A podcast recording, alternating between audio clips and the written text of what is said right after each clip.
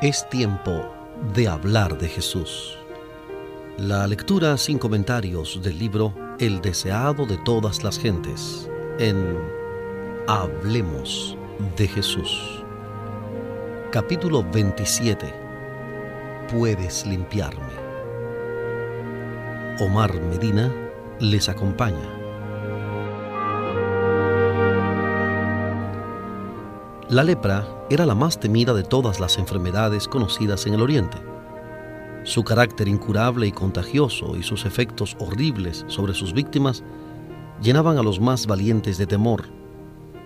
Entre los judíos era considerada como castigo por el pecado y por lo tanto se le llamaba el azote, el dedo de Dios.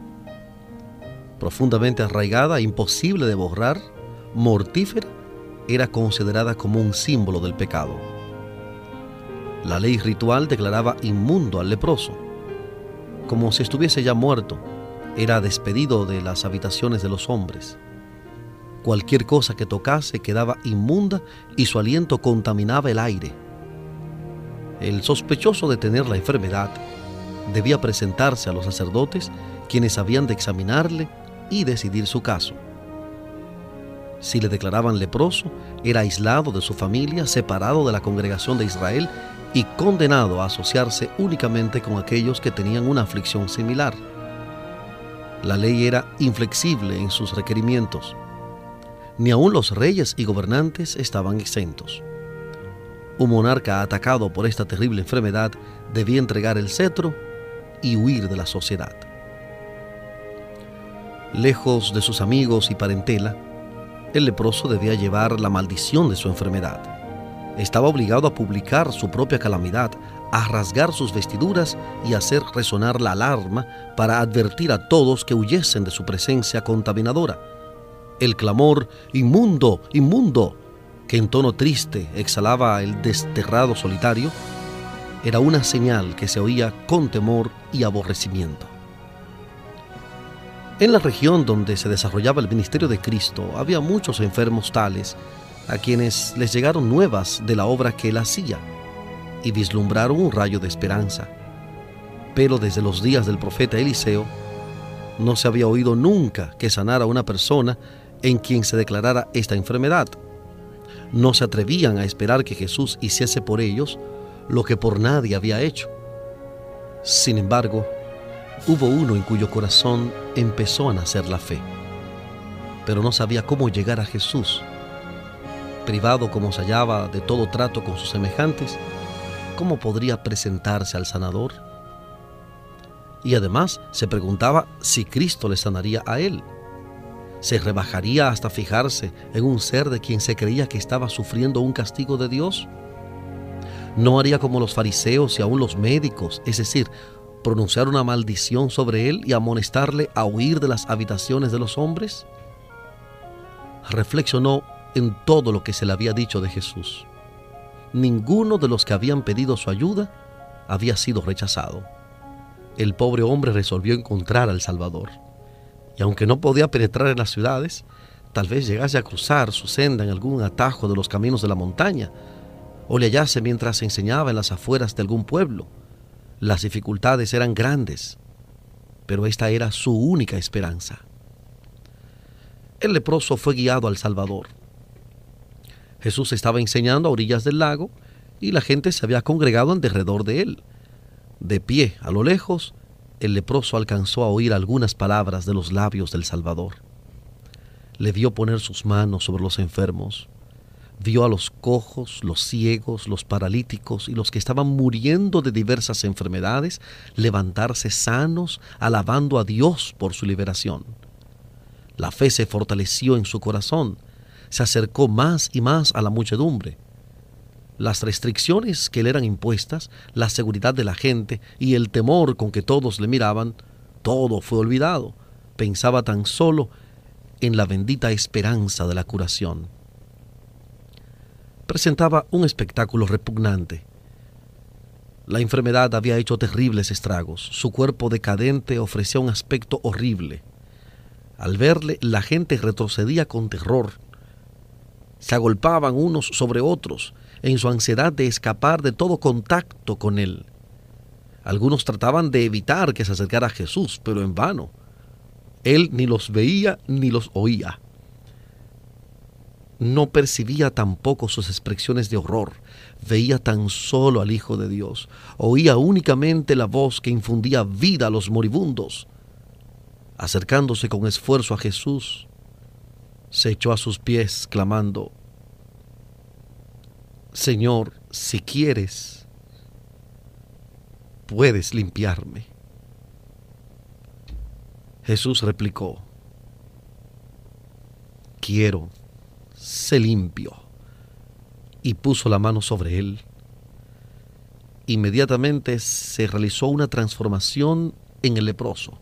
Su carne se volvió sana, los nervios recuperaron la sensibilidad, los músculos la firmeza. La superficie tosca y escamosa propia de la lepra desapareció y la reemplazó un suave color rosado como el que se nota en la piel de un niño sano. Jesús encargó al hombre que no diese a conocer la obra en él realizada, sino que se presentase inmediatamente con una ofrenda al templo. Semejante ofrenda no podía ser aceptada hasta que los sacerdotes lo hubiesen examinado y declarado completamente sano de la enfermedad por poca voluntad que tuviesen para cumplir este servicio, no podían eludir el examen y la decisión del caso. Las palabras de la Escritura demuestran con qué urgencia Cristo recomendó a este hombre la necesidad de callar y obrar prontamente. Entonces le apercibió y le despidió luego y le dice, mira, no digas a nadie nada, sino ve, muéstrate al sacerdote y ofrece por tu limpieza lo que Moisés mandó para testimonio a ellos. Si los sacerdotes hubiesen conocido los hechos relacionados con la curación del leproso, su odio hacia Cristo podría haberlos inducido a dar un fallo falto de honradez. Jesús deseaba que el hombre se presentase en el templo antes que les llegase rumor alguno concerniente al milagro. Así se podría obtener una decisión imparcial y el leproso sanado tendría permiso para volver a reunirse con su familia y sus amigos. Jesús tenía otros objetos en vista al recomendar silencio al hombre. Sabía que sus enemigos procuraban siempre limitar su obra y apartar a la gente de él. Sabía que si se divulgaba la curación del leproso, otros aquejados por esta terrible enfermedad se agolparían en derredor de él y sería correr la voz de que su contacto iba a contaminar a la gente. Muchos de los leprosos no emplearían el don de la salud en forma que fuese una bendición para sí mismos y para otros. Y al traer a los leprosos en derredor suyo, daría ocasión de que se le acusase de violar las restricciones de la ley ritual. Así quedaría estorbada su obra de predicar el Evangelio. El acontecimiento justificó la amonestación de Cristo. Una multitud había presenciado la curación del leproso y anhelaba conocer la decisión de los sacerdotes. Cuando el hombre volvió a sus deudos, hubo mucha agitación. A pesar de la recomendación de Jesús, el hombre no hizo ningún esfuerzo para ocultar el hecho de su curación. Le habría sido imposible en verdad ocultarla, pero el leproso publicó la noticia en todas partes. Concibiendo que era solamente la modestia de Jesús lo que le había impuesto esa restricción, anduvo proclamando el poder del gran médico. No comprendía que cada manifestación tal hacía a los sacerdotes y ancianos más resueltos a destruir a Jesús. El hombre sanado consideraba muy precioso el don de la salud. Se regocijaba en el vigor de su virilidad y en que había sido devuelto a su familia y a la sociedad, y le parecía imposible dejar de dar gloria al médico que le había curado pero su divulgación del asunto estorbó la obra del Salvador. Hizo que la gente acudiese a él en tan densas muchedumbres que por un tiempo se vio obligado a suspender sus labores.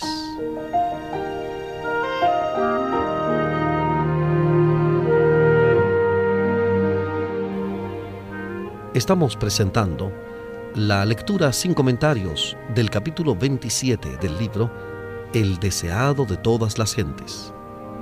Capítulo 27. Puedes limpiarme. En Hablemos de Jesús. Cada acto del ministerio de Cristo tenía un propósito de largo alcance. Abarcaba más de lo que el acto mismo revelaba. Así fue en el caso del leproso. Mientras Jesús ministraba a todos los que venían a él, anhelaba bendecir a los que no venían. Mientras atraía a los publicanos, los paganos, los samaritanos, anhelaba alcanzar a los sacerdotes y maestros que estaban trabados por el prejuicio y la tradición. No dejó sin probar medio alguno por el cual pudiesen ser alcanzados.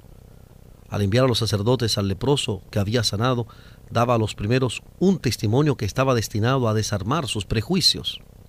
Los fariseos habían aseverado que la enseñanza de Cristo se oponía a la ley que Dios había dado por medio de Moisés.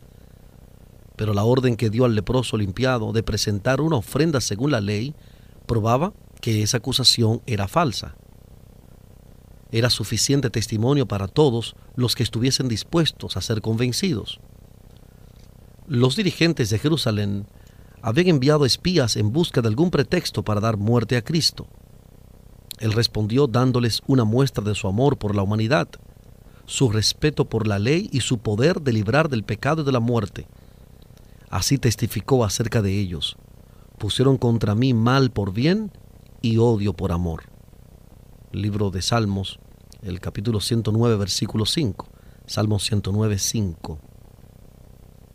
El que desde el monte dio el precepto, amen a sus enemigos, ejemplificó él mismo este principio, no volviendo mal por mal ni maldición por maldición, sino antes por el contrario bendiciendo.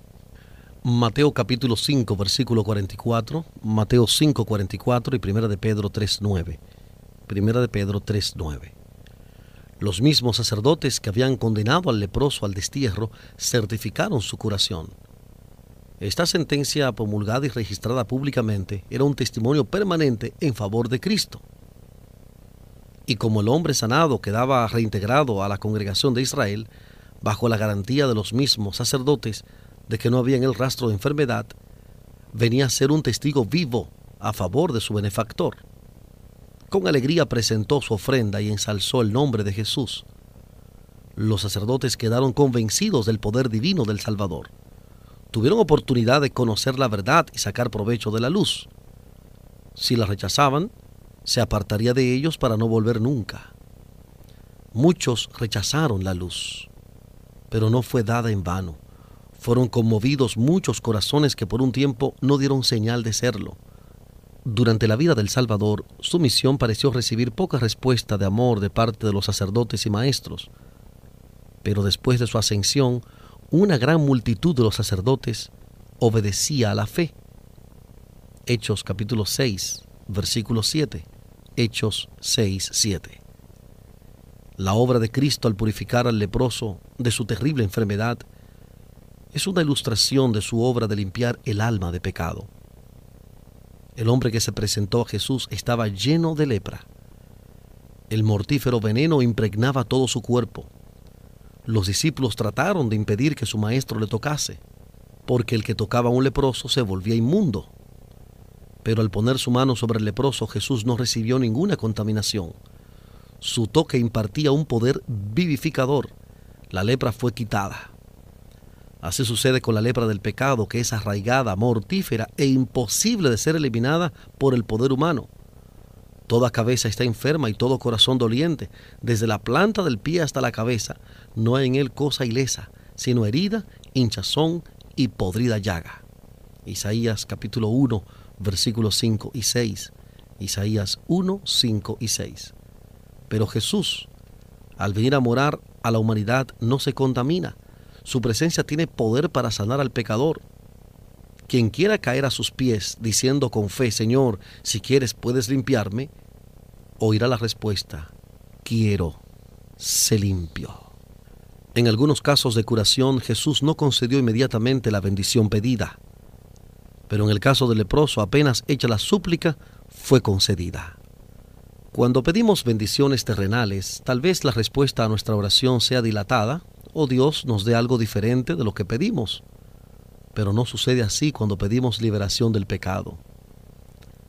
Él quiere limpiarnos del pecado, hacernos hijos suyos y habilitarnos para vivir una vida santa.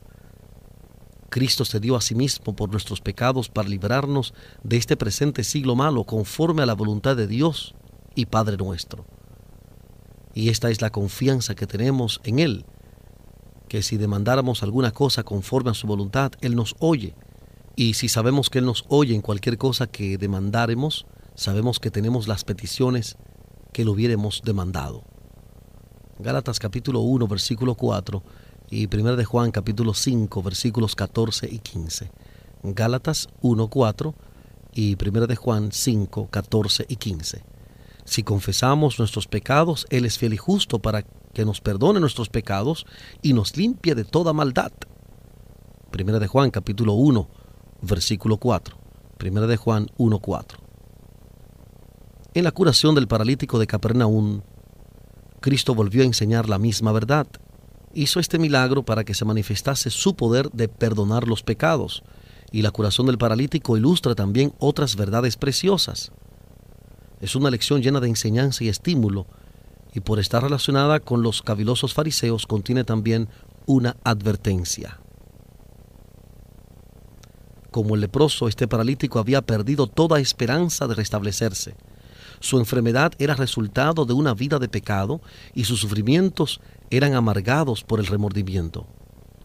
Mucho antes había apelado a los fariseos y doctores con la esperanza de recibir alivio de sus sufrimientos mentales y físicos, pero ellos lo habían declarado fríamente incurable y abandonado a la ira de Dios. Los fariseos consideraban la aflicción como una evidencia del desagrado divino y se mantenían alejados de los enfermos y menesterosos. Sin embargo, cuán a menudo los mismos que se exaltaban como santos eran más culpables que aquellos dolientes a quienes condenaban. El paralítico se hallaba completamente desamparado y no viendo perspectiva de ayuda de ninguna parte, se había sumido en la desesperación. Entonces oyó hablar de las obras maravillosas de Jesús. Le contaron que otros tan pecaminosos e imposibilitados como él habían quedado sanos, aún leprosos habían sido limpiados. Y los amigos que les referían estas cosas le animaban a creer que él también podría ser curado si lo pudieran llevar a Jesús. Pero su esperanza decaía cuando recordaba cómo había contraído su enfermedad. Temía que el médico puro no le tolerase en su presencia. Sin embargo, no era tanto la curación física como el alivio de su carga de pecado lo que deseaba. Si podía ver a Jesús y recibir la seguridad del perdón y de la paz con el cielo, estaría contento de vivir o de morir según fuese la voluntad de Dios. El clamor del moribundo era, oh, si pudiese llegar a su presencia. No había tiempo que perder. Sus carnes macilentas mostraban ya rastros de descomposición. Rogó a sus amigos que le llevasen en su camilla hasta Jesús y con gusto ellos intentaron hacerlo pero tan densa era la muchedumbre que se había congregado alrededor y en el interior de la casa en que Jesús estaba, que era imposible para el enfermo y sus amigos llegar hasta él, o siquiera llegar al alcance de su voz.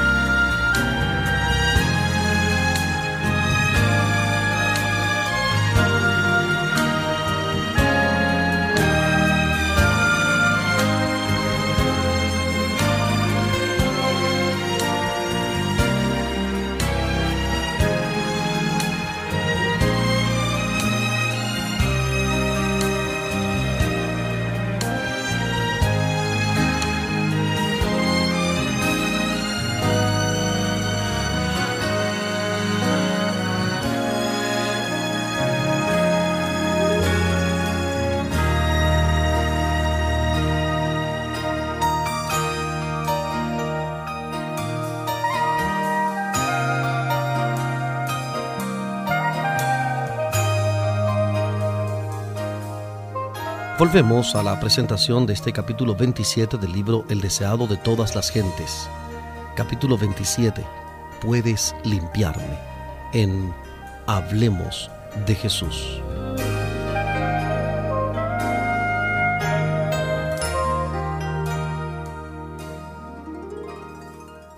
Jesús estaba enseñando en la casa de Pedro. Según su costumbre, los discípulos estaban sentados alrededor de él y los fariseos y doctores de la ley estaban sentados, los cuales habían venido de todas las aldeas de Galilea y de Judea y Jerusalén. Habían venido como espías buscando un motivo para acusar a Jesús. Fuera del círculo de estos oficiales se hallaba la turbamulta compuesta de los ansiosos, los reverentes, los curiosos y los incrédulos. Estaban representadas diversas nacionalidades y toda la escala social y la virtud del Señor estaba allí para sanarlos. El espíritu de vida se cernía sobre la asamblea, pero los fariseos y doctores no discernían su presencia, no sentían necesidad alguna, y la curación no era para ellos. A los hambrientos hinchó de bienes y a los ricos envió vacíos. Lucas capítulo 1, versículo 53. Lucas 1, 53. Repetidas veces los que transportaban al paralítico trataron de abrirse paso a través de la muchedumbre, pero en vano. El enfermo miraba en derredor suyo con angustia indecible. ¿Cómo podía abandonar su esperanza cuando la ayuda que había anhelado durante tanto tiempo estaba tan cerca? Por su indicación sus amigos le llevaron al techo de la casa y abriendo un boquete en dicho techo, le bajaron a los pies de Jesús. El discurso quedó interrumpido. El Salvador miró el rostro entristecido y vio los ojos suplicantes que se clavaban en él. Comprendí el caso. Había atraído así este espíritu perplejo y combatido por la duda. Mientras el paralítico estaba todavía en su casa, el Salvador había convencido su conciencia. Cuando se arrepintió de sus pecados y creyó en el poder de Jesús para sanarle, la misericordia vivificadora del Salvador había bendecido primero su corazón adelante. Jesús había visto el primer destello de la fe convertirse en la creencia de que Él era el único auxiliador del pecador y la había visto fortalecerse con cada esfuerzo hecho para llegar a su presencia. Ahora con palabras que cayeron como música en los oídos del enfermo, el Salvador dijo, Confía, hijo, tus pecados son perdonados. La carga de desesperación se desvaneció del alma del enfermo. La paz del perdón penetró en su espíritu y resplandeció en su rostro.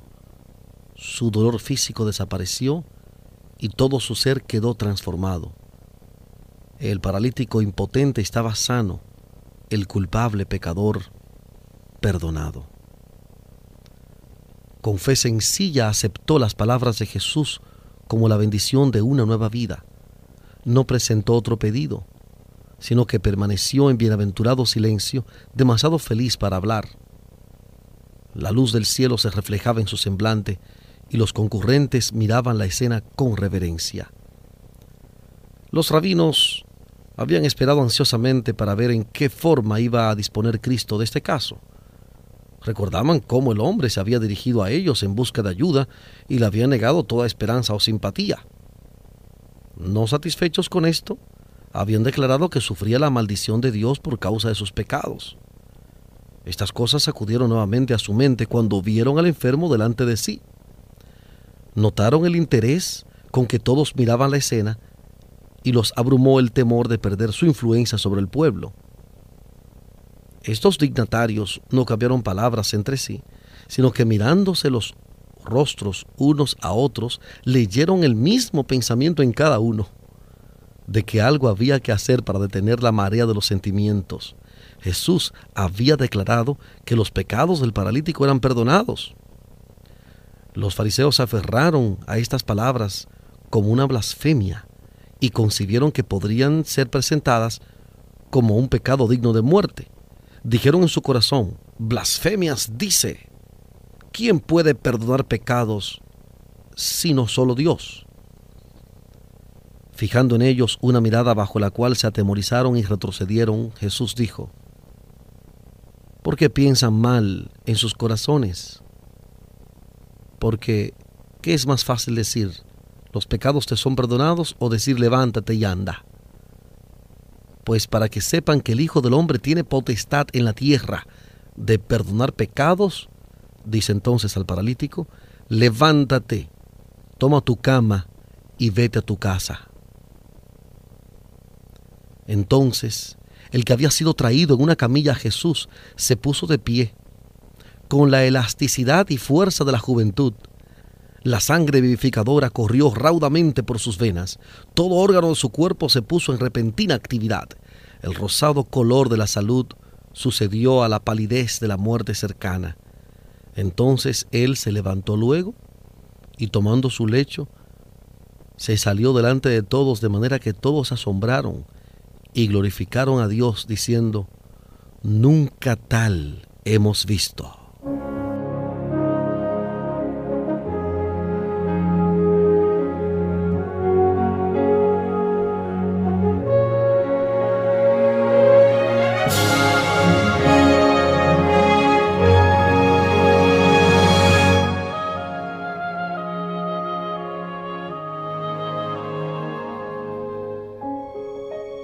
Admirable amor de Cristo que se inclina a sanar al culpable y afligido. La divinidad se compadece de los males de la doliente humanidad y los calma. Oh maravilloso poder así manifestado en favor de los hijos de los hombres. ¿Quién puede dudar del mensaje de salvación? ¿Quién puede despreciar las misericordias de un redentor compasivo? Para restaurar la salud a ese cuerpo que se corrompía, no se necesitaba menos que el poder creador. La misma voz que infundió vida al hombre creado del polvo de la tierra, había infundido vida al paralítico moribundo, y el mismo poder que dio vida al cuerpo había renovado el corazón. El que en la creación dijo y fue hecho, mandó y existió, había infundido por su palabra vida al alma muerta en delitos y pecados la curación del cuerpo era una evidencia del poder que había renovado el corazón.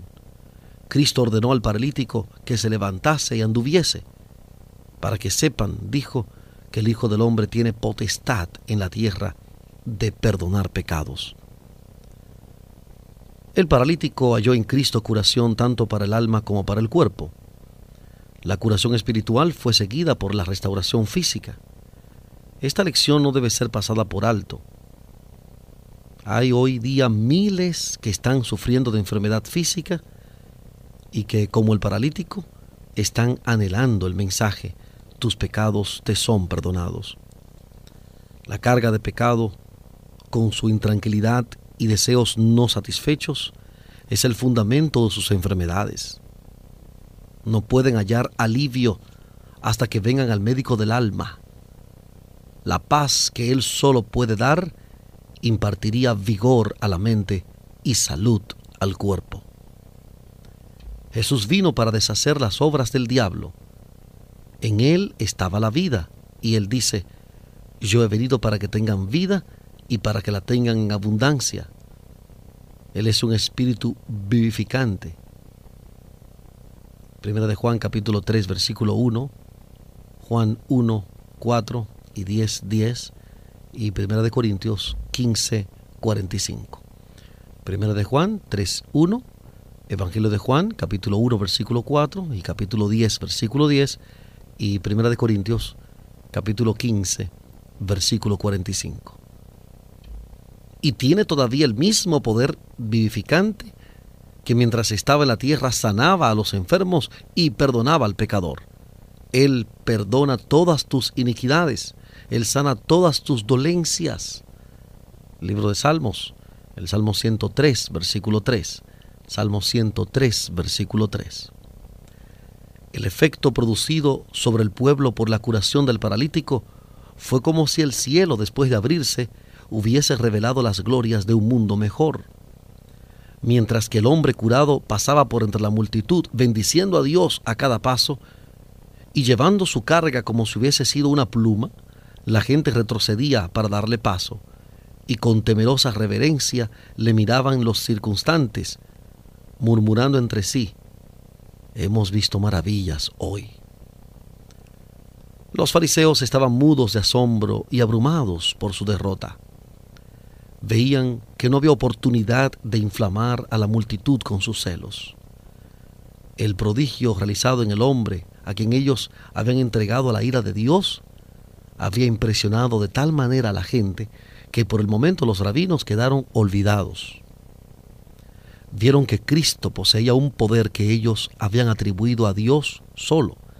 Sin embargo, la amable dignidad de sus modales estaba en marcado contraste con el porte altanero de ellos. Estaban desconcertados y avergonzados y reconocían, aunque no lo confesaban, la presencia de un ser superior. Cuanto más convincente era la prueba de que Jesús tenía en la tierra poder de perdonar los pecados, tanto más firmemente se atrincheraban en la incredulidad. Salieron de la casa de Pedro, donde habían visto al paralítico curado por la palabra de Jesús, para inventar nuevas maquinaciones con el fin de hacer callar al Hijo de Dios. La enfermedad física, por maligna que fuese y arraigada que estuviera, era curada por el poder de Cristo. Pero la enfermedad del alma se apoderaba más firmemente de aquellos que cerraban sus ojos para no ver la luz.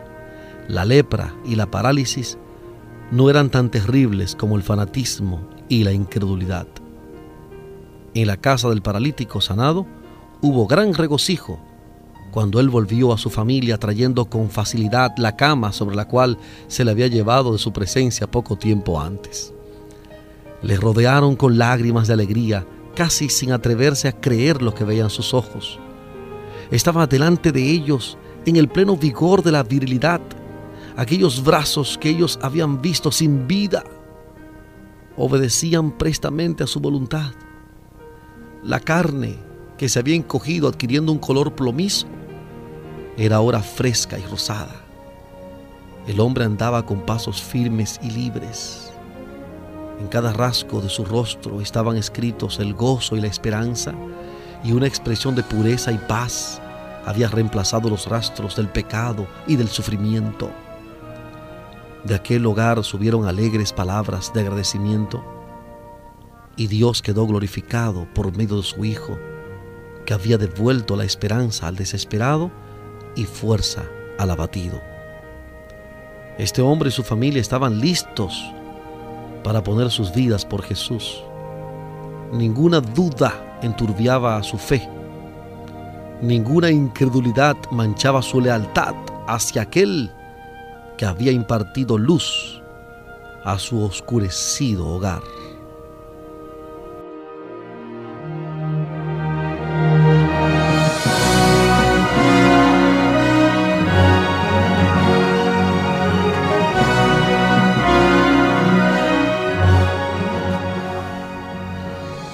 Presentado la lectura sin comentarios del capítulo 27 del libro El deseado de todas las gentes. Capítulo 27. Puedes limpiarme. Este capítulo está basado en los evangelios de Mateo, Marcos y Lucas. Mateo 8 y 9, Marcos los capítulos 1 y 2 y Lucas capítulo 5. Mateo 8 y 9, Marcos 1 y 2 y Lucas capítulo 5. Hablemos de Jesús. Omar Medina les agradece la fina gentileza de la atención dispensada. Que Dios les bendiga.